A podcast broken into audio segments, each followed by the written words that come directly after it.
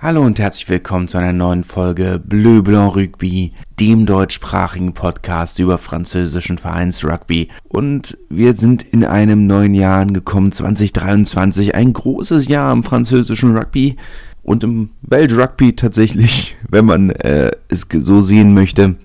Natürlich ein wenig überraschend, dass wir zwei Jahre in Folge mit einer WM haben, aber wir haben dieses Jahr eine WM in Frankreich und das ist natürlich für diesen Podcast und äh, für alle Rugby-Fans und natürlich auch alle Rugby-Fans in Deutschland eine große Sache, denn im Nachbarland ist natürlich ein bisschen einfacher hinzukommen als Australien zum Beispiel, was ja danach dann, wenn ich es richtig im Kopf habe, die WM sein wird.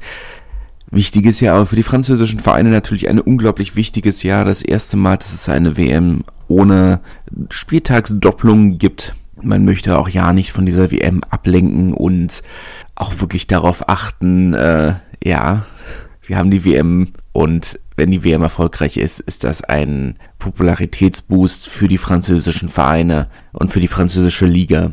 Daher wichtiges Jahr mit vielen Chancen und auch Situationen. Mal schauen, wie es weitergeht. Die neueste Entwicklung, wenn wir schon bei diesem ganzen Thema WM sind. Bernard Laporte wird wohl jetzt im Januar durch einen ähm, eingesetzten delegierten Präsidenten im Verband abgelöst. Auf Wirken des französischen Sportministeriums wurde dort äh, also ein temporärer Rücktritt erzwungen.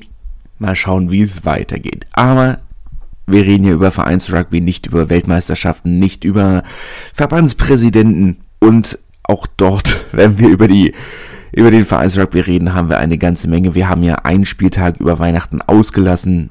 Beziehungsweise nicht wir, sondern der Podcast. Wäre aber auch zeitlich nicht möglich gewesen. Ich hätte letzte Woche Donnerstag aufnehmen können und dann wäre ja das nächste Spiel oder nächste Spieltag schon fast wieder losgegangen. Das hätte sich nicht gelohnt, finde ich zumindest. Auch wenn es einige Sachen gegeben hätte, über die sich gelohnt hätte zu reden, fangen wir vielleicht mit, womit fangen wir an? Transfers. Fangen wir mit Transfers an. Damian Penaud, äh, französischer Nationalspieler, einer der besten, na sagen wir mal, drei Viertel der Liga, ist ja, kann ja sowohl sehr gut auf der 13 spielen und auch auf dem Flügel, wo er ja für Frankreich hauptsächlich spielt, wechselt zu Bordeaux nächste Saison oder kommende Saison, beziehungsweise nach der WM. Ob das ein guter Zeitpunkt ist, schwierig zu sagen, weil er natürlich mal so ein Vereinswechsel ist natürlich immer ein bisschen ärgerlich, wenn man dann die gesamte Vorbereitung verpasst. Vorausgesetzt, er ist nicht verletzt. Aber gut, ähm, es war, sein Vertrag läuft nun mal aus. Und das ist, ja, ich meine, es läutet jetzt ein, einen nicht unsignifikanten Umbruch in Clermont ein. Arthur Ituria hat ja auch schon für die kommende Saison in Bayonne unterschrieben muss man sehen, wie es weitergeht. Nach aktuellem Stand hat unter anderem Mohamed Awas, äh, Nationalspieler und ähm, Stützpfeiler, wenn man dieses Wortspiel, wenn man, wenn ich mir dieses äh, Wortspiel erlauben darf, von Montpellier unter anderem unterschrieben, muss man abwarten, was daraus wird. Dann wir kommen dazu auch noch, wenn wir über den aktuellen Spieltag reden. Clermont hat massive Probleme und es wird radikale Lösungen brauchen. Mal das große Problem von Clermont, und wir können jetzt darüber reden, ja, Morgan Parra, Camilo Lopez waren jetzt nicht mehr die, waren in Clermont nicht mehr die Elite der Verbinder in Frankreich muss man so sagen, auch wenn sie in Bayonne und Clermont, äh, Bayonne und Paris natürlich trotzdem noch spektakuläre Leistungen bringen und gerade bei Bayonne würde ich sagen, dass Camilo Lopez eine der wirklich zentralen Gründe ist, weshalb es aktuell so gut läuft. Aber in Clermont hat man schon gemerkt, okay, das ist früher oder später wird man einen Wechsel brauchen. Aber in Clermont, der große, Clermont war nie ein Verein, der auf große Namen und Stars gesetzt hat. Clermont war immer ein Verein, der von der eigenen, vom eigenen Nachwuchs gelebt hat. Und Clermont hatte, ein, hatte eine fantastische Jugendabteilung und das, was Clermont so gut gemacht hat wie kaum ein anderer Verein, mit Ausnahme vielleicht von Saracens oder Toulouse, ist diese Durchlässigkeit zur ersten Mannschaft. Clermont war nie ein Verein, der Angst hatte, seine, seine Nachwuchsspieler in, ins, kalte, äh, ins kalte Wasser zu werfen und ähm, ihnen, ihnen diese Chancen zu geben. Und da sind ja einige sehr, sehr große Namen des französischen Rugbys bei rumgekommen. Auch in den vergangenen Jahren es hat immer super funktioniert, aber diese, diese Nachwuchsproduktion, dieser, diese Nachwuchsausbildung scheint massiv in Stocken geraten zu sein und das, was nachkommt, ist aktuell einfach nicht mehr ganz auf dem Niveau von dem, was es noch vor ein paar Jahren gab. Geld ist nach wie vor nicht unbedingt das Problem. Zuschauerzuspruch vielleicht zu einem gewissen Grad. Jetzt ist Clermont nun mal, oder ist der ASM sehr nicht mehr die unangefochtene Nummer eins in der Stadt. Ähm, ich bin mir sicher, dass wenn zwei Spiele kollidieren, was selten vorkommen sollte, aber eben vorkommen kann, zwischen Clermont-Vergne und äh, Clermont-Foot, dass in den, ich sag mal, in 80 Prozent der Fällen die Leute lieber zum ASM gehen. Aber wenn dann eben doch PSG kommt, OM kommt, OL kommt, kann das eben dann doch anders aussehen. Die Sponsoren teilen sich dann natürlich trotzdem ein bisschen auf, auch wenn es natürlich nicht so relevant ist, da ja eben doch der ASMCA immer noch der Hausverein von, von, von Michelin ist. Aber es, es, es macht schon einen Unterschied. Ähm, muss man, muss man abwarten, was daraus wird, aber es ist, war jetzt dann doch der große Titel auch in, in den französischen Zeitungen mit der, mit dem Spiel gegen Toulouse, zu dem wir ja noch kommen werden. Das Ende einer Ära. Die, eine Sache, die ich ja schon seit ein, zwei Jahren sage, die, die Hochphase von Clermont ist vorbei. Und es wird einen radikalen Umbruch brauchen. Und es scheint so, als würde er bis zu einem gewissen Grad kommen, aber die Hochphase von Clermont ist vorbei. Und das muss man so hart sagen, das muss man akzeptieren und gucken, wie man weitermacht es ist viele Vorteile, die Clermont hatte, nämlich diese gute, diese fantastische Nachwuchsausbildung, dieser, dieser finanzielle, monetäre Vorteil, den sie gegenüber vielen anderen Vereinen hatten, den haben sie nicht mehr. Den haben sie beide nicht mehr. Was, was Nachwuchsausbildung angeht, haben viele Vereine nachgelegt. Ich meine, selbst wenn man jetzt mal Toulouse außen vor lässt, haben wir mit Perpignan, mit Brive, mit, ähm, haben wir mit Perpignan einen Verein, der schon eine Weile Fokus drauf legt. Brief hat jetzt nochmal dieses, das Geld von seinem In Investor hauptsächlich für die Nachwuchsausbildung bekommen. La Rochelle hat einen großen Fokus darauf gelegt. Castres sowieso. Montpellier hat nachgelegt. Toulon hat viel Geld in seine Nachwuchsabteilung gesteckt. In Lyon sehen wir die ersten Früchte dieser Arbeit. Ähm, mit einem äh, Eton de, äh, du Mortier zum Beispiel. Muss man schauen, was daraus wird, aber es, Clermont muss sich neue Lösungen überlegen dass sie sich nicht mehr auf diese die alten Wege verlassen können, muss jetzt irgendwann mal diese alten Wege, das ist eine komische Formulierung, aber ihr wisst, was ich meine. Es wird einen gewissen Wandel auch in der in der Kultur brauchen, dass man eben dann doch vielleicht den einen oder anderen großen großen Namen braucht, weil ich sag mal, selbst wenn sie jetzt die neuen Verpflichtungen, die sie haben, sind hauptsächlich Stürmer gewesen und ich möchte jetzt ich weiß, es sind, sie sind beide bei einem neuen Verein, aber weder ein Gilles Plisson noch ein Anthony Belot sind Spieler, wo ich sage, ja, das sind, das sind die Verbinder, die einen Meisterverein machen. Es hat seine Gründe, weshalb ein Gilles Plisson in Champions Cup und französischen Finalen nicht von der Bank gekommen ist. Wie dem auch sei. Das war Transfer Nummer eins. Äh, Transfer Nummer zwei, wenn man ihn so bezeichnen möchte. Patrice Colasso hat Brive übernommen. Beim letzten Spieltag der Hinrunde am Weihnachten saß er noch auf der Tribüne, beim Spiel in Lyon schon auf der Trainerbank. Eine Verpflichtung, die ich mir gut vorstellen kann, hat La Rochelle als Außenseiterverein in der ersten Liga gehalten und ist dann als Erfolgscoach nach Toulon gekommen. Ein Verein, der mit, sagen wir mal, der große Erwartungen an ihn hatte, die er nicht erfüllen konnte. Bei Toulon weiß man immer nicht so genau. Toulon hat ja eine ganze Reihe von Trainern verschlissen in der, nach, muss man da, weil es ist immer schwer zu sagen, ich stamme da ein wenig vor mich hin, aber es ist immer ein bisschen schwer zu sagen, ob das wirklich an ihm lag oder an dem Verein, was ist, er ist ja nicht der Einzige, der gescheitert ist. Er ist gescheitert, das, darüber lässt sich nicht, nicht hinwegreden. Und wenn man überlegt, wo, wo er vorher war, ist Brief sicherlich ähm, nicht ganz auf demselben Prestigeniveau. Aber ob das schlimm ist, ist ja eine, eine andere Frage. Naja, fangen wir mal an. ähm, mit dem 14. Spieltag, dem Rückrundenauftakt und ich versuche immer so ein kleines bisschen oder ich werde versuchen, mich daran zu erinnern, immer auch immer den Weihnachtsspieltag ein kleines bisschen mit reinzunehmen. Sollte ich das mal vergessen, bitte ich schon mal um Entschuldigung. Aber Bordeaux ist, wenn wir schon dabei sind, ja, sind wir so halb, ähm, ist wieder komplett zurück in der Erfolgsspur, sind in die Top 6 wieder reingerutscht.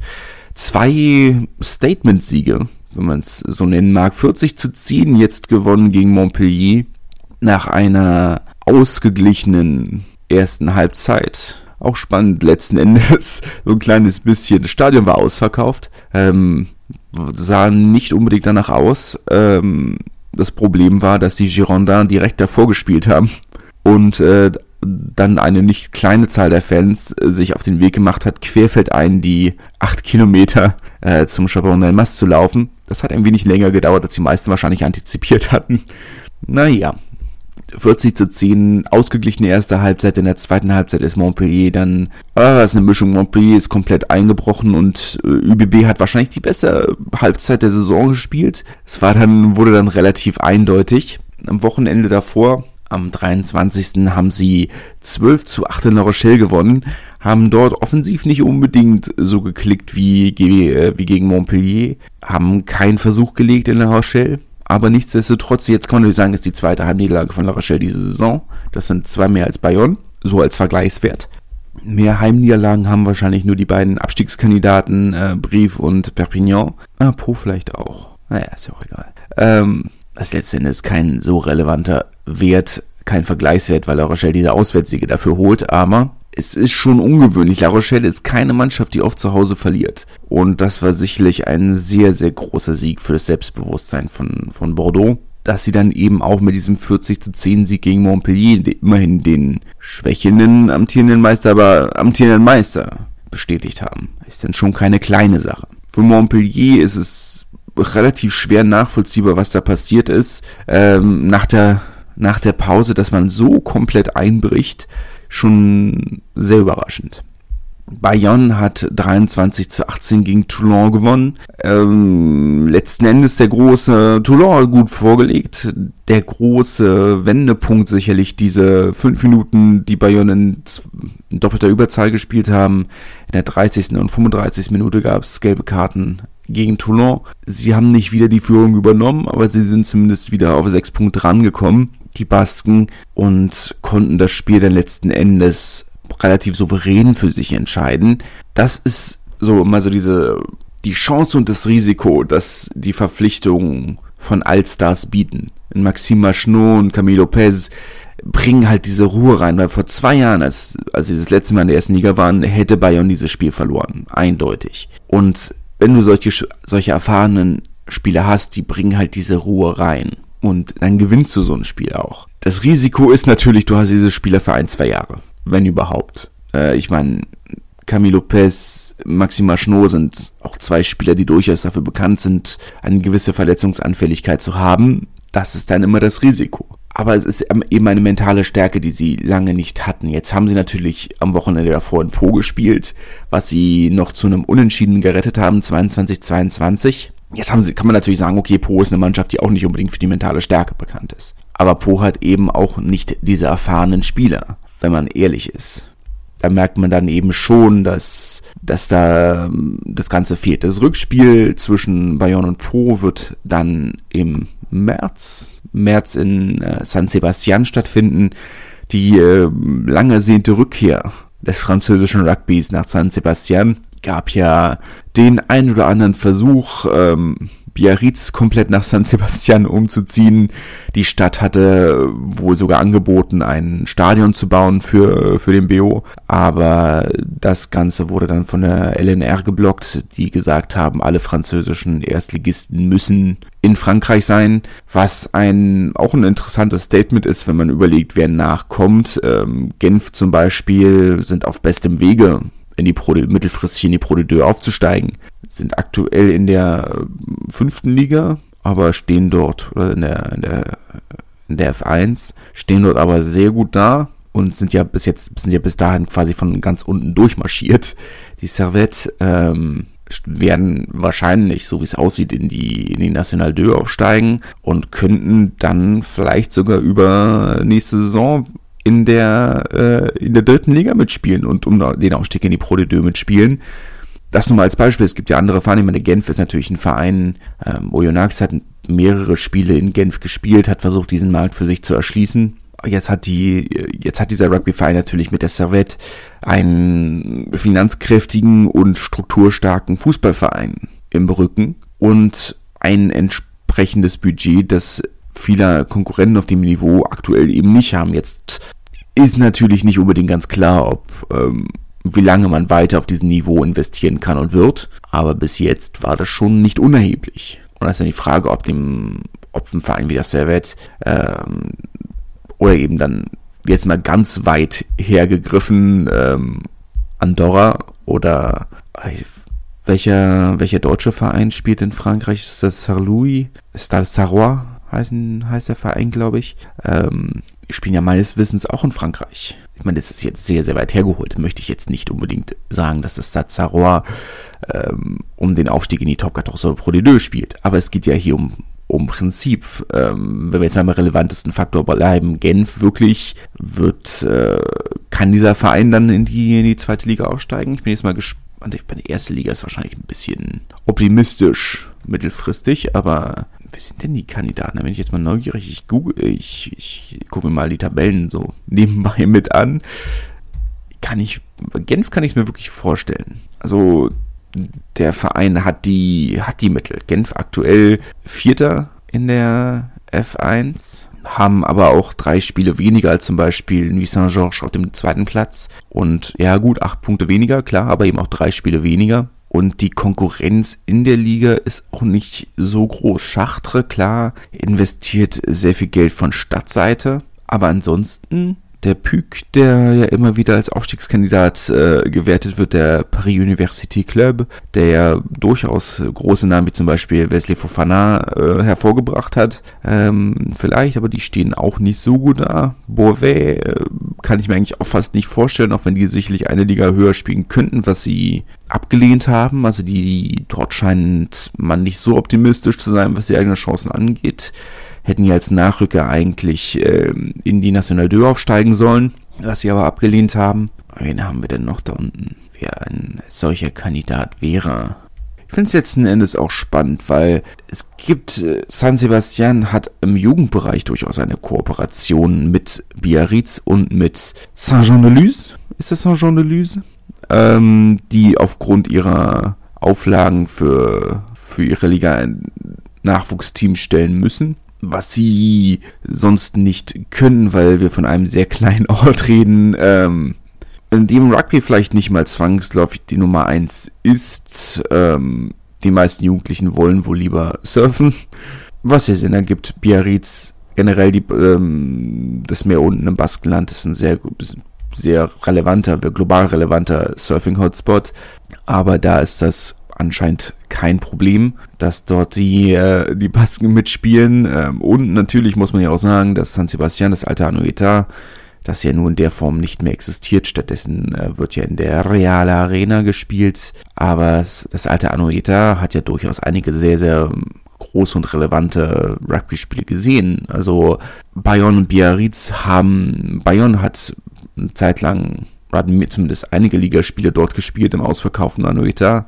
Biarritz nicht im ausverkauften, aber hat auch Manueta gespielt, unter anderem ja das Halbfinale des Champions Cups gegen die Ospreys in, ich möchte nicht lügen, 2010 oder 11. Das Finale, das sie im Stade de France gegen Toulouse verloren haben. Noch knapp, Toulouse hatte 21 Punkte gemacht, darunter zwei Drops, aber keinen Versuch. Und Biarritz damals noch mit ähm, mit allen großen Namen auf dem Feld, mit äh, Dimitri Yachvili, mit äh, Sean Sowerby, mit der aktuell auch der ähm, der Trainer ist, ähm, der Sportdirektor, wie auch immer, und ähm, Ian Bolshaw und dann der Versuch von Taguza Nuenya, der, der sie nochmal ganz nah rangebracht hat, die, die Hochzeit des Vereins.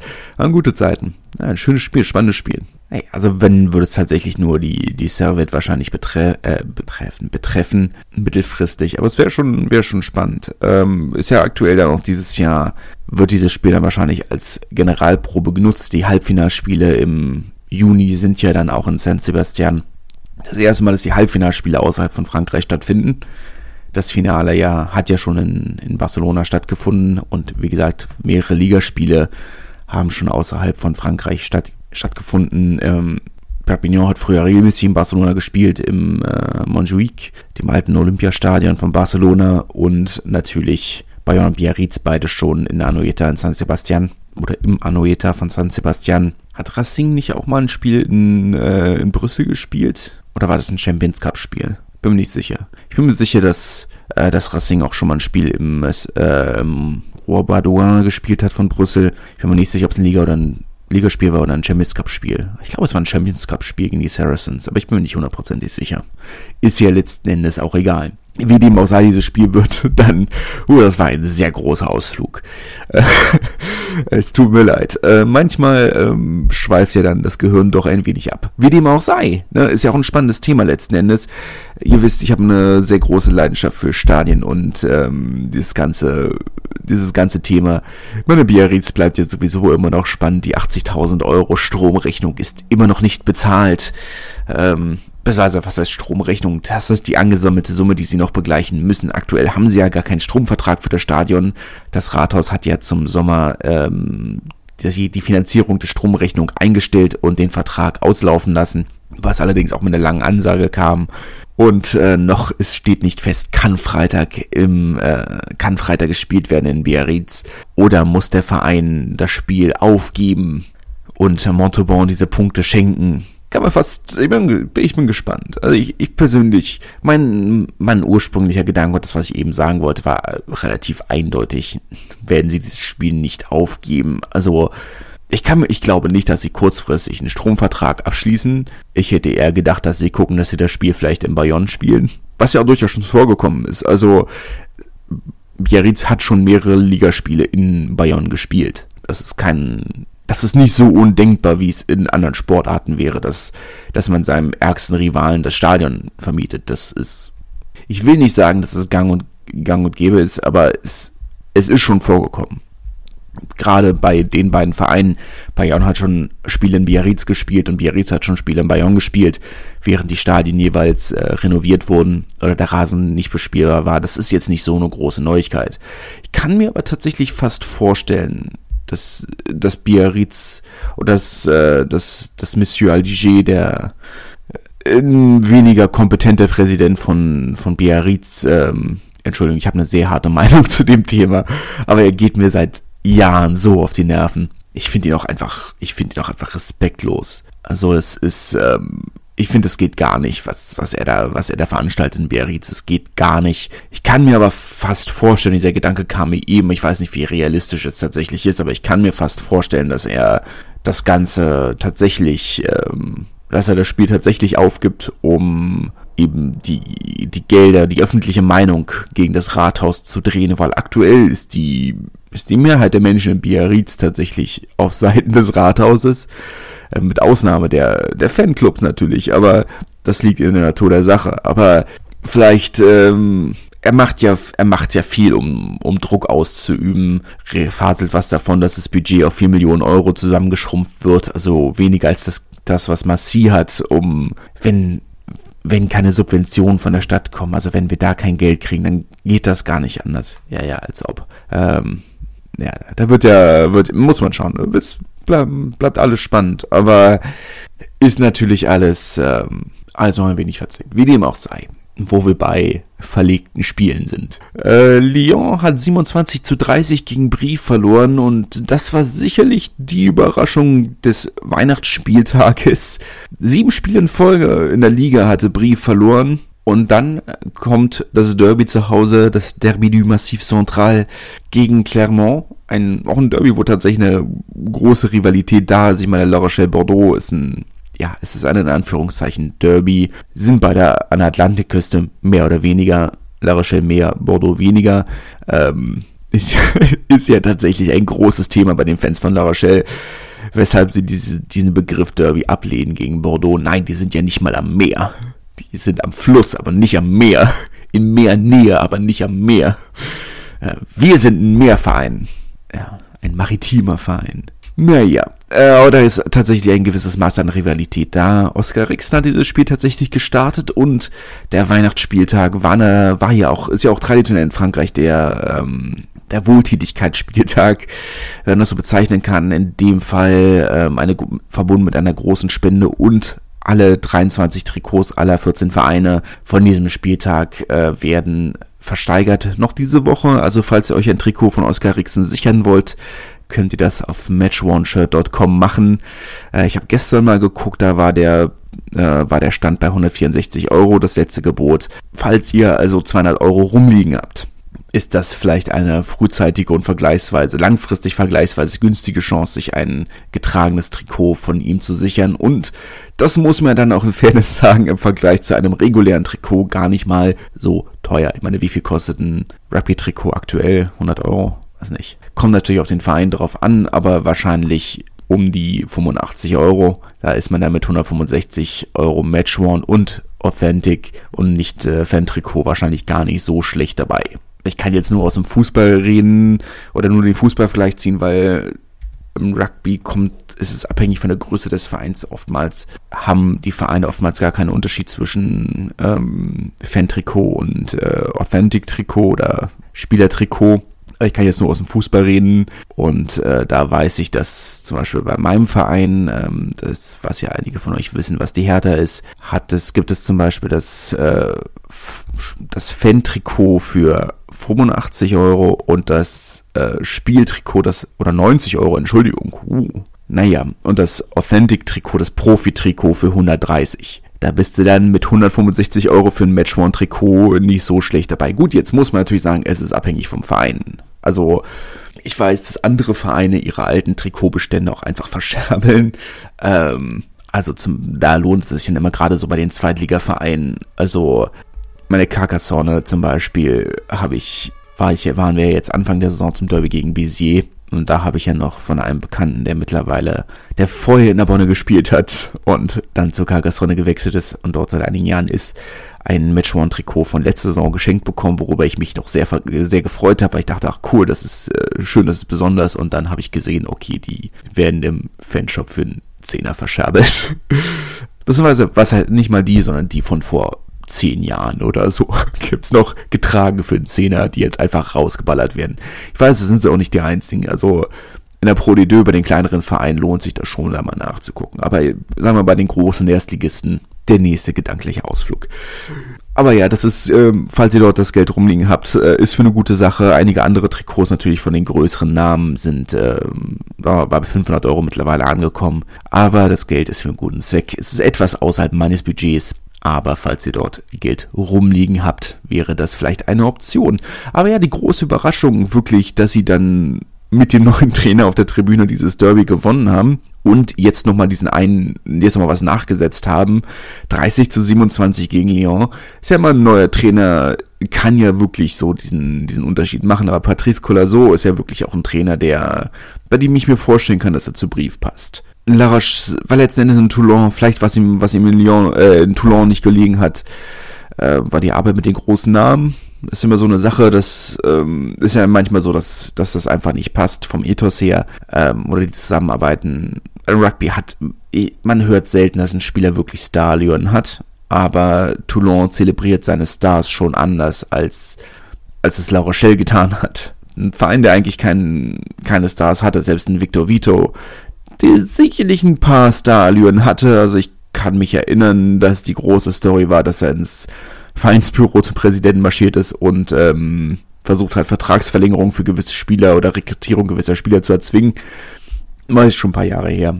Aber äh, ja, La Rochelle hatte nicht wirklich große Stars. Und Toulon schon. Und Brief hat auch keine Stars. Und das kann ich mir schon vorstellen, dass das, dass es gut passt. Ähm, dass es eine ähnliche Vereinsphilosophie ist wie in La Rochelle. Das kann ich mir schon vorstellen, dass es passt. Es ist ja auch nicht so, als hätte Brief immer katastrophal gespielt. Also es war jetzt schon eine Phase, wo sie einen sehr tiefen Tiefpunkt hatten. Einige Spiele lang, eine, fast zwei Monate lang.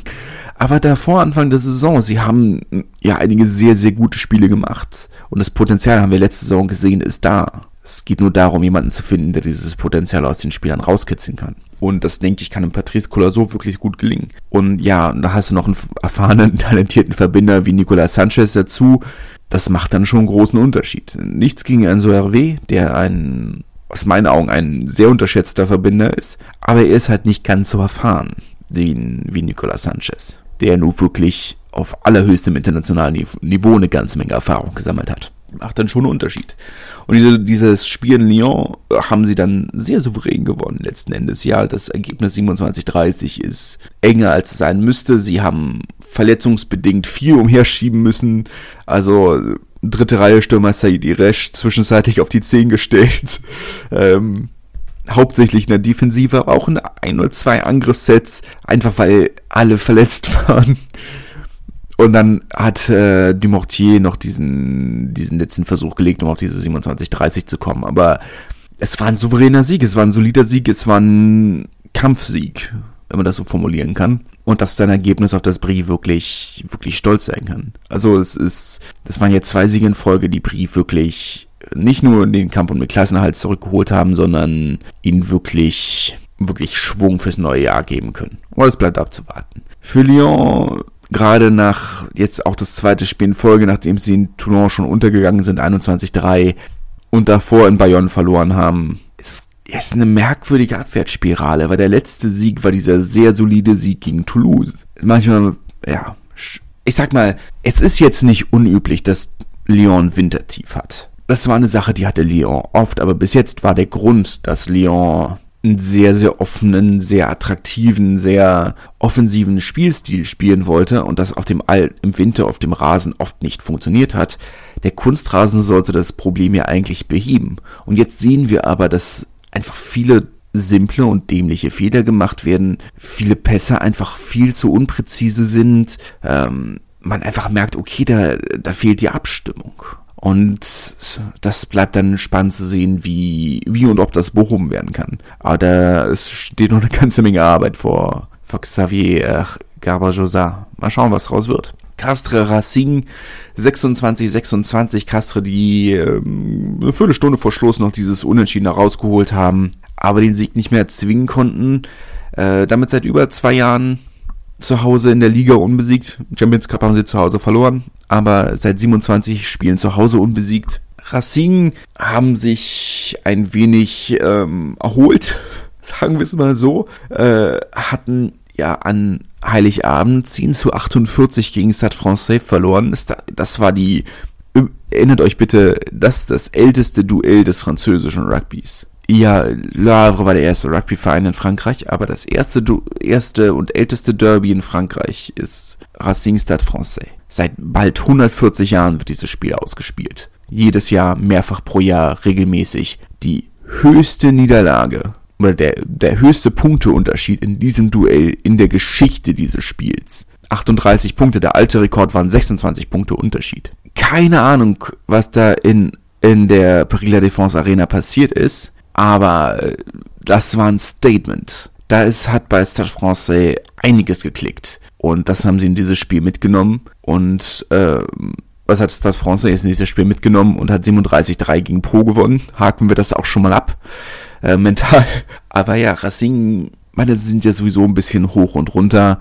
Ähm, haben davor 14 zu 31 in Toulon gewonnen, was ja auch nur schon kein kleiner Sieg ist. Aber zwischen diesen beiden Spielen, zwischen dem Derby und diesem Spiel, kam unter anderem auch die Klatsche gegen Leinster. Und das ist, ja, da fehlt noch so ein bisschen die Konstanz. Aber gut, Castre haben, sind sicherlich mit diesem Ergebnis nicht zufrieden, aber letzten Endes möchte auch nochmal hervorheben, dass mir die aktuelle Trikotkombination von Racing sehr, sehr gut gefällt. Das weiß-hellblau gestreifte tr klassische Trikot und dazu die dunkelblauen Shorts, das sieht echt klasse aus, muss ich sagen. Also bin sonst oft nicht ein Fan von, von den Trikots von Racing, aber das fast dieses Jahr könnte das eigentlich mein, meine Lieblingstrikot-Kombi sein. Tut nicht zur Sache. Wollte es nur mal erwähnt haben.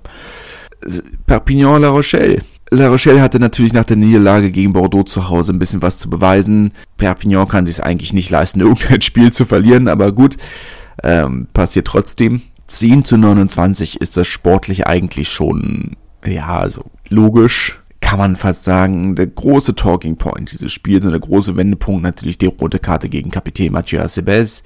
Ähm, der ja schon ein Spieler ist für Perpignan, der unglaublich wichtig ist, ein richtiger Anführer, ein richtiger Kapitän, ein richtiger Leader. Den zu verlieren tut nie gut, aber er ist nun mal ein Spieler, der sehr leidenschaftlich spielt, was in Frankreich natürlich auch immer heißen kann, dass er über die Stränge hinausschlägt. In dem Fall hat er Jonathan Dronty am Boden festgehalten und ihm eine Kopfnuss gegeben, was eine logische rote Karte ist, da brauchen wir nicht drüber reden, das war sehr, sehr eindeutig. Ähm, das war, äh, da gab es kein großes Rumdiskutieren und die Bilder waren auch deutlich eindeutiger, als es bei Thomas Ramos der Fall war. Ähm, das war sehr, sehr eindeutig. Das Drama kam dann natürlich jetzt äh, Achso, Racing, wo wir gerade noch bei Themen sind, ähm, ist ja seit ein offenes Geheimnis seit mehreren Monaten, seit einigen Monaten, aber seit heute offiziell ist hier Kulisi, Kapitän der Springboks, wechselt nach der WM zu Racing. Das sind die großen neuen Nachrichten. Ähm, wahrscheinlich auch der Hauptgrund, weshalb Finn Russell gehen darf, damit man im Salary Cap bleibt. Äh, ja, seit einigen Monaten offenes Geheimnis, seit heute offiziell.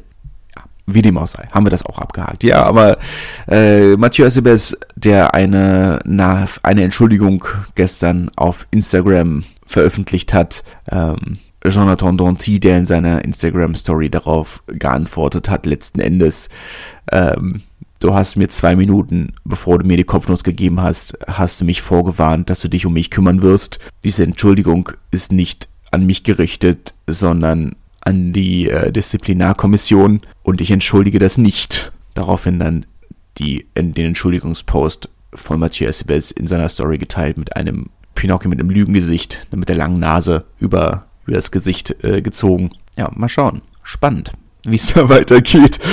Es ist, äh, ist nicht oft, dass man, dass man solche Geschichten in dieser Offenheit im, im Rugby hat. Aber wenn man sie hat, dann muss man das, finde ich, auch auskosten. Das ist, ist schön, ist richtig, richtig schön Drama. Drama. Ja, ist schön. Ja, macht Spaß. Ich weiß nicht, wie viel Spaß es den Spielern macht, aber mir als Zuschauendem macht's, äh, macht's echt Spaß. Das ist nett. Stade Francais 37 äh, zu 3 gegen Pro haben wir abgehakt. Da möchte ich einfach, gut, jetzt kann man natürlich sagen, Samstagabend, Silvester in Paris. Ein Spiel wie das ist nicht unbedingt auf der Höhe der Prioritätenliste. Aber während viele andere Spiele ausverkauft waren an Silvester, ne, Castre, Bayonne zum Beispiel, waren hier in Paris viereinhalbtausend Zuschauer im Stadion. Das wäre für die, für die Pro de Deux ein mittelmäßiger, äh, mittelmäßige, eine mittelmäßige Zuschauerzahl. Kann man auch mal, ja, kann man auch mal drüber hinwegsehen, aber ist natürlich schon ein wenig bitter. Wie dem auch sei, wirklich bitter wurde es für Clermont nach einer, nach der Derby-Pleite ein Spiel, das sie sehr, sehr regelmäßig über die letzten Jahre gewonnen haben, ob zu Hause oder im Amédée Domenech. Jetzt also ein Spiel, das sie auch sehr, sehr regelmäßig gewonnen haben, zumindest im, im Marcel Michelin, nämlich gegen Toulouse. Das letzte Mal, als Toulouse in Clermont gewonnen hat, war es noch nicht die Top 14. Da haben noch 16 Vereine gespielt. Mai 2002 hat Toulouse das letzte Mal Michelin gewonnen. Und es ist jetzt auch nicht so wie mit Stade Francais und Racing, wo, wo Racing eine gewisse Zeitraum, einen gewissen Zeitraum in der zweiten Liga verbracht hat. Während dieser Zeit, die sind erst 2009 wieder aufgestiegen. Toulouse und Clermont sind die letzten beiden Vereine, die niemals abgestiegen sind. Wobei bei Stade Francais bin ich mir auch nicht hundertprozentig sicher. Aber Clermont und Toulouse haben niemals die erste Liga verlassen. Die haben jedes Jahr gegeneinander gespielt. Und jedes Jahr hat Toulouse im Michelin verloren. Bis dieses Wochenende. Und 13:32 ist kein knappes Ergebnis. Letzte Woche noch das Derby im ausverkauften Stadium gegen Castre gewonnen. Jetzt mit einer B-Mannschaft haushoch in Clermont gewonnen. Und wenn ich sage B-Mannschaft, dann meine ich B-Mannschaft. Antoine Dupont hat auf der 10 gespielt. Aber kein Capuazzo, kein Jaminet, kein Thomas Ramos, logischerweise. Kein, es haben alle, es, es haben so viele Spieler gefehlt. Es war wirklich eine B-Mannschaft, gerade in der Hintermannschaft. Ich meine, Sofian Gitun hat gespielt, so schlecht waren sie aufgestellt. Noch Jaminet hat auch gespielt, naja, gut. Okay, das nehme ich zurück. Pierre-Louis Barresi hat gespielt, so schlecht waren sie aufgestellt. Das spielt sehr, sehr wenig. Und trotzdem gewinnst du dann dieses Spiel so haushoch mit 13 zu 32. Obwohl die letzten 10 Minuten sogar noch mit zwei Mann Unterzahl spielst. Schafft es Clermont nicht in diesen letzten 10 Minuten noch einen Punkt zu machen. Obwohl das Spiel entschieden ist und obwohl sie zwei Mann Überzahl haben. Clermont war in jedem Aspekt des Spiels unterlegen. In jedem. Gerade in der Defensive in der Hintermannschaft war das eine Katastrophe. Alvereti Rake hat mehr Tackles verpasst, als er geschafft hat. Von acht Tackles hat er fünf daneben gesetzt. Oder fünf nicht gemacht, wie auch immer man es formulieren möchte. Es ist schon mau insgesamt. Und das ist dann so dieser Punkt, wo man sagt, okay, Clemens Zeit als Top-Verein ist durch. Also das ist dann jetzt einfach wirklich passé. Aber gut, ewig kann es alles nie weitergehen. Kleine organisatorische Sache noch am Ende. Ähm, ich weiß, ich habe in der Vergangenheit immer versucht, oder die letzten Monate versucht, immer auf den Montag hochzuladen. Dabei wird es erstmal nicht bleiben, sondern ich werde wieder versuchen, das auf den Dienstag zu schieben. Gibt mir einfach ein bisschen mehr Spielraum, alle meine, alle meine Zeitungen zu lesen. Von daher wird es erstmal dabei wieder, wieder bleiben, dass ich wieder alles auf den Dienstag schiebe. Nur damit ihr Bescheid wisst. Ansonsten hoffe ich, dass ihr mir meine mentalen Ausflüge ein wenig verzeihen könnt und äh, dass ihr dann auch nächste Woche wieder reinhört, wenn wir dann auch wieder über die Top 14 und Pro de Deux reden. Ich freue mich sehr darauf. Ich hoffe, ihr auch. Und wir hören uns nächste Woche. Bis dahin, habt einen guten Start in die neue Woche und ins neue Jahr. Und bis dahin, tschüss.